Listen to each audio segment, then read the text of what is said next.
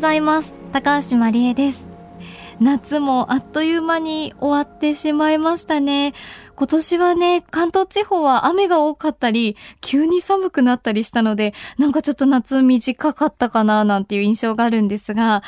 夏のね、終わり、夏休みの終わりって考えると、あの子供の頃、宿題皆さんどうでした？ねえこれだけ残っちゃったなとかありませんでした？私一番夏休みの宿題で印象に残ってるというか苦手だったのが、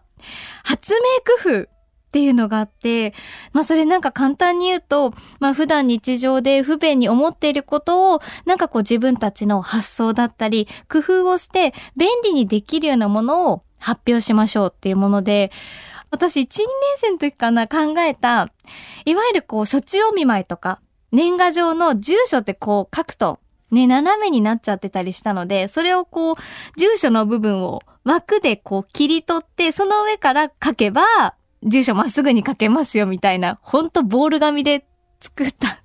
やつがあったんですが、それがね、なんか当時の最優秀賞だったかな？なんか賞みたいなのをいただいて NHK でね そんな簡単なのが 紹介されたのをすごく覚えてます。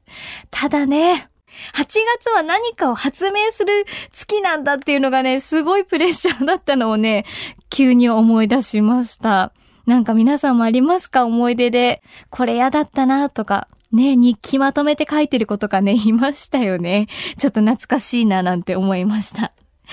さあ、GFN38 曲を結んでお送りします。命の森 Voice of Forest。今週も引き続き、世界遺産に登録された沖縄県西表島のエコツーリズムのお話です。環境保全と地域の経済を両立する観光の考え方、エコツーリズム。今日は25年前からこれに取り組んできた人たちの思いと島の人たちが守ろうとしている文化についてお伝えします。JFN38 曲をネットしてお送りします。命の森 Voice of Forest。今日も最後までお付き合いください。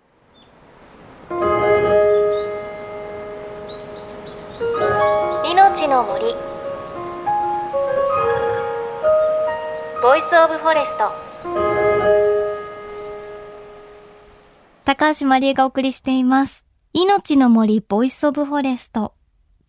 長年エコツーリズムに取り組んできた沖縄県西表島今年の世界自然遺産登録は長い期間に及ぶ島の人々の努力の成果と言えます。観光客を受け入れながら島の自然と文化を守る。四半世紀前、この考え方に舵を切った人たちの思いとはどんなものだったのか。それは今私の手元にある一冊のガイドブックに込められています。西表島エコツーリズム協会事務局長の徳岡晴美さんに伺いました。はい、西表島エコツーリズムガイドブック山名カーラ砂ピトゥっていうんですけど、はい、山川海人っていう意味なんですね。山名カーラ砂ピトゥ。はい、そうです。へえ、島の言葉ですか、ね、そうです。はい。はい。西表の自然のことも書いてあれば、はい、なんかその、例えば西表に生えてる木がどう使われてきたとか、ね、染め物でどうとか、はい、炭鉱の時代はどうだったとか、はい、これを読んでから来ると、本当に見方変わるなって思ったんですけど、ね。うん、はい、ありがとうございます。これ25年前ですよね、作られたの。そう、27年前です。うちの教会の設立よりさらに2年前に先にガイドブックをあの発行しているので、当時まあここの島にこう若い人とかがあんまり戻ってこなくて外からあの一回島から出た若い人たちがその今後発展させていくために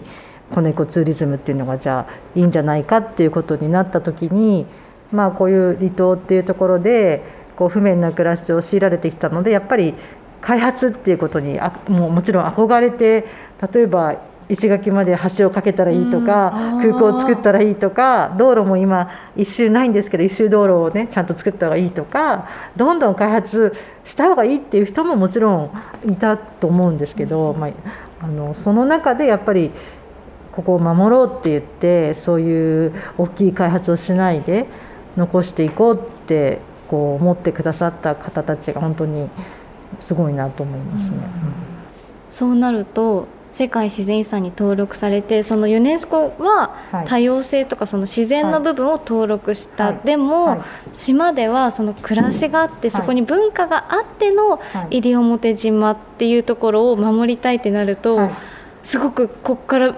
難しいのかなっていう課題めちゃめちゃありそうですよね。そうですね。あの世界遺産に関しては観光業以外の普通の住民の人からしたら特に関心がこうないっていうかあんまり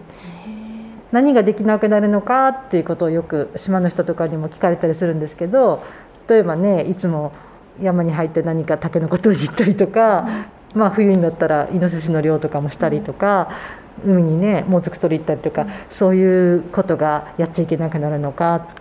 山に入っちゃいけなくなるのかってこう聞かれたりとかあとはやっぱり観光客が来てレンタカーが増えたりとかするともう交通量が増えるからもう車が増えて危なくなるさとかってやっぱり言ったりとかあとはあの水不足にならないかとか、そういうところ生活のレベルでの不安っていうのがあるし子どもたちも、ね、大人が世界遺産に対してネガティブな意見を持ってると子どもたちもちょっとネガティブに捉えたりするのでそうじゃなくて本当に認められるっていう特に自然遺産になるっていうのは日本でも5つしかないしもうこの後に候補はないもう最後の候補地なのでそれだけ素晴らしいところにあの私たちは暮らしてるっていうところをやっぱり誇りに思ってこれをもう次の次のもう世代まで残していかなきゃいけないっていうところを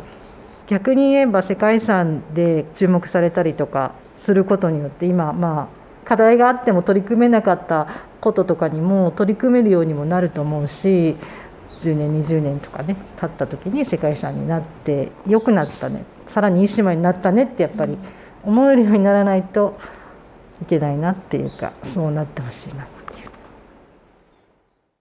西表島エコツーリズムガイドブック山名カーラスナピトゥ山名は山カーラは川、砂は海、ピトゥは人。ね、発音かわいいですよね、なんかね。で、このタイトルの通り、その土地の自然や生活文化を傷めることなく持続させていく旅のガイドブックとなっています。で、この本、動植物の専門家による解説はもちろんなんですが、島に伝わる様々な物語だったり生活の知恵が島の言葉で書かれています。また、島の人たちの遊び場だったり、昔の人が歩いた道なども示されているので、あの、この本で人と自然の関わりについて知った上で、西表島に観光に行くと、より深いね、体験ができると思います。いや、四半世紀前に書かれた本とは全く思えないエコツーリズムの考えが書かれています。で、これ、西表島エコツーリズム協会のウェブサイトから購入することができるので、ぜひぜひチェックしていただければというふうに思います。で、この本にも紹介されている自然と共存する生活や文化。私たちから見ると本当に新鮮で興味深いものがたくさんあります。実は、西表島エコツーリズム協会事務局長の徳岡さんも18年前に島にやってきた移住者で、やはり最初はいろいろ驚いたと言います。例えばそのお米を作るのに、まあいろいろなこうしきたりみたいのがあって、苗を最初に作って田植えをしてその苗が成長する間大きい音を出したりとかしちゃいけないんですね。こう拍手も何か集まりがあったりもう拍手もしちゃいけないし歌も三振を使う歌を歌わない太鼓を鳴らさないとか稲がこうびっくりして育たなくなるからこう静かに育てなきゃいけないみたいなのがあってそれそれで初穂刈りのやっぱり日取りっていうのがあってそのもう穂が実ってこの日を境にもう稲を刈っていっていう初穂の日取りがあってその時に初めてそういう鳴り物が解禁というかその初穂刈りの日からまた法年祭っていうあのお祭りの間だけにしか歌っちゃいけない歌とか節目節目で歌う歌とかもあるんですけどなんかそういうやっぱ歌とかをただ三振が好きで民謡を歌いますとかっていうのとやっぱ全然違う暮らしとその稲作の営みとともにある本当にこの魂からこう溢れ出るような歌とかをこう、ね、感じるんですごいなって思いますねやっぱり。その初穂刈りから法年祭までしか歌っちゃいけない歌が朝6時ぐらいに集落でスピーカーでガーンって流れるんで 多分止まってても聞こえると思うんで。そういう意味でははい。なんかそういうのにも触れられるしとか、ね、そういうお祭りの時にやっぱ止まったりするともちろんこう見れたりとか、ものによってはちょっと参加できたりとかっていうのもあるし。そっちの方が遺産だなって思い話してて。そっちなんかそっちも遺産だなって、ね、そうですね、本当にあとねさこのやっぱり物を作るのとかも自分もすごい好きなんですけど、その民具作るのに今70代ぐらいのやっぱりおじいからずっと教わってるんですけどその昔のやっぱり話を知ってくれるんですね。例えば自分たちは今本当に楽しくてというか必要があって道具を作るわけじゃないけど、うん、例えば藁で作ってるほうきとかあるんですけど昔はその稲刈りをした後に脱穀をしてその時藁がこう山のように出るのをお昼休みにみんなほうきを作ったんだとかそうすすきの冬になってすすきが入る季節になったらすすきを全部取って学校で生徒も先生も一緒に学校のこの床履きのほうきを1年分作ったんだよとか、いろんなストーリーがやっぱり本当に使われてた時代のお話がすごい好きで知れるの知れるとますますこう楽しくなるというか。本当はもうちょっとその文化も取り入れたツアーメニューっていうのを自分たちもちょっといろいろやっていきたいな地域の人たちとと思いながら、なかなか進んではいないんですけど、うん、意外となんかおじいおばあとかは全然暇じゃなくて あの忙しいんですよ。おじいおばあはあの畑やったりとか毎日必ずゲートボールやったりとか。そうそう暇じゃない。結構忙しくって。そうそうそう。そうなんですよ。本当に西表島は、まあ、海も山も綺麗だけど文化と旅してほしいってお話聞いてると思いますよね。それするとめちゃめちゃ面白いよっていう。だからやっぱりなんだろう日帰りでパッと来るとなかなかそういう部分って見れないと思うからあの泊まりでゆっくり来てほしいなと思います。で一回来たらまた多分違う季節に来てもらったりとか、多分何回来てもいろいろななんだろう暮らしっていう目線で見たりすると本当に何回来てもいろいろな楽しみ方とかがあると思うんで。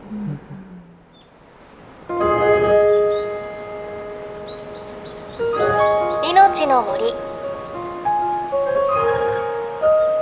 Voice of Forest。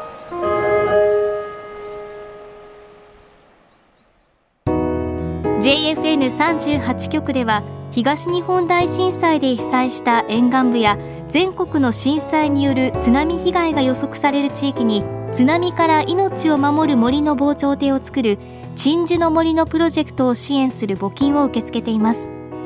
この命を守る森づくりに取り組んでいる AIG 損保は中小企業のリスクにフォーカスした損害保険のラインナップビジネスガードを法人会納税協会会員の皆様に提供しています。AIG 損保ではビジネスガード新規契約1件につき1本のどんぐりの苗木を植樹する命を守る森づくりを通じ被災地の復興全国の防災減災に取り組んでいます。命の森 Voice of Forest 西表島エコツーリズム協会の事務局長、徳岡晴美さんのお話お届けしました。いやー、西表島の文化って面白いですよね。徳岡さんもね、18年前に島に来ていろいろ驚きましたっておっしゃってましたが、なんかお話聞けば聞くほど本当にこう、なんだろう、自然に敬意を払っているというか、自然があっての自分たち、人間の生活なんだということを暮らしの中でしっかり実践しているというかもうそれが文化で当たり前になっているんだなっていうのをすごく感じました。で、この西表島の自然と暮らし、文化が描かれている映画、生成ルテンというものがあるんですが、これ今、オンラインで無料配信しています。番組のブログにリンクを貼っておきますので、ぜひ見ていただきたいです。あの、西表島の暮らしだったり、文化がすごく綺麗な映像とともに描かれていて、多分ね、今まで行ったことある人も見方が変わって、これ見たから行きたい、これ見てから行きたいって思うと思うんですよね。すっごく映像綺麗なので、ぜひぜひ見てみてください。いやー、高岡さんおっしゃってた通り、私も今回は夏にね、伺ったので、次は違う季節の西表島を見てみたい、体感してみたいなっていうふうに思っています。もしね、あの余裕がある場合は、日帰りじゃなくてね、泊まることをお勧めします。さあ、そして番組では、あなたの身近な森についてメッセージお待ちしています。メッセージ、番組、ウェブサイトからお寄せください。命の森 Voice of Forest。お相手は、高橋まりえでした。この番組は AIG 損保の協力でお送りしました。命の森。の木の森。 Voice of Forest。